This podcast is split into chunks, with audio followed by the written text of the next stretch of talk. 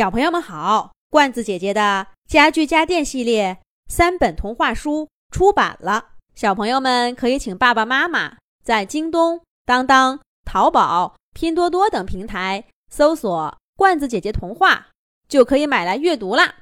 这一集的《动物西游》节目，罐子姐姐继续给小朋友们讲小兔皮皮系列故事《多才多艺的小斑马》第五集。小镇上的动物们都很热情。那只叫小嘎的鸭子，每天都带好吃的；叫小飞的公鸡，总是闹笑话。小兔皮皮最爱帮助人。小刺猬果果虽然内向，但是心很细，总能发现大家身上的优点。远离家乡的斑马文文，被大家关心着。照顾着，心里面暖暖的。可他就是很难开朗起来。不知怎的，他总是感觉心里面有一块谁也看不见的石头。他刚想放松放松，立刻就感到一阵重压，让他喘不过气来。文文想起在大草原的时候，他跟小犀牛、小羚羊，大家在猴面包树底下。玩捉迷藏，笑得连整个草原都给吵醒了。那时候多开心呐！那时候好像还没有开始练习竖琴呢。对了，竖琴。文文这时候才想起了放在墙角的竖琴。刚到小镇的那天，都已经很晚了。文文跑出去找校车。可是车早就开了，只好等明天再报告这里的老师想办法了。哎，刚一来就给人家找麻烦，我真是怪糊涂的。文文责怪着自己，不知道从什么时候开始，他常常责怪自己。越是责怪，就越是发现自己的愚蠢粗心。怎么这些东西？以前都看不到呢。哎呀，总归刚一来就找这么多麻烦，不太好了。文文心情烦乱，可就在这个时候，他看见黑黢黢的小路尽头，一道白光越来越亮。原来是开车的棕熊大叔把竖琴给送回来了。现在那把竖琴已经在墙角躺了好几天，漂亮的弓形琴身都落灰了。文文拿着一小块软布，细心地擦干净，背起了竖琴，来到小河边儿。熟悉的乐声，把斑马文文带回到长颈鹿老师家学琴的下午，带回到妈妈殷勤的目光中。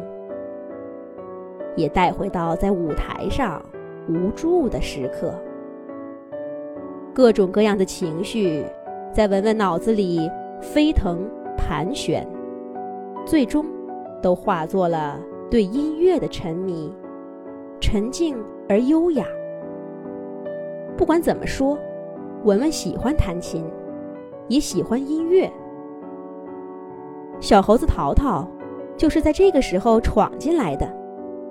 它像一阵风似的，吹开了水面的张力，让文文纷繁的心事掀起了一阵阵浪花。我这是怎么了？人家淘淘也是好心呢。文文照着水中的影子，又自责起来。好像从来了小镇，他就变了个人。不对。是从演出失败那晚开始，他总是不能坦诚而准确地表达自己内心的想法。明明知道妈妈很担心自己，却做出更让他担心的举动来。明明知道伙伴们在关心自己，却关起门，不肯跟大家说话。今天不也一样吗？一定要人家淘淘答应，绝不把自己会弹琴的事儿告诉给任何人。这才肯罢休。可是文文抚摸着琴弦，轻轻的叹了口气。哪个演奏者不希望上台表演呢？像那晚一样，那么嘈杂的大草原安静下来，只听见自己手边流淌出流水一样的声音。如果没有那个失误，该多好呀！文文再也没有心情在河边练琴，他收拾好了东西，垂着头回宿舍去了。第二天，文文刚走进教室，果然看到大家在讨论小镇音乐节的事儿。姬小飞说：“果果，咱们俩来一首摇滚歌曲吧，我刚从小姨那儿拿到个谱子。”小猫可可拉着小兔皮皮，商量着编舞。鸭小嘎表示他是后勤人员，不演节目，只发吃的。大概他一贯如此，小伙伴们都拍手叫好，有的呀还点上菜了。这时候，小刺猬果果看到文文走进来，热情的问了一句：“文文，你还不知道吧？咱们小镇要办音乐节了，大家都演节目，你演个什么呢？”我。我，文文犹豫着没说话，却听到小猴子淘淘先开口了。淘淘会说些什么呢？咱们下一集讲。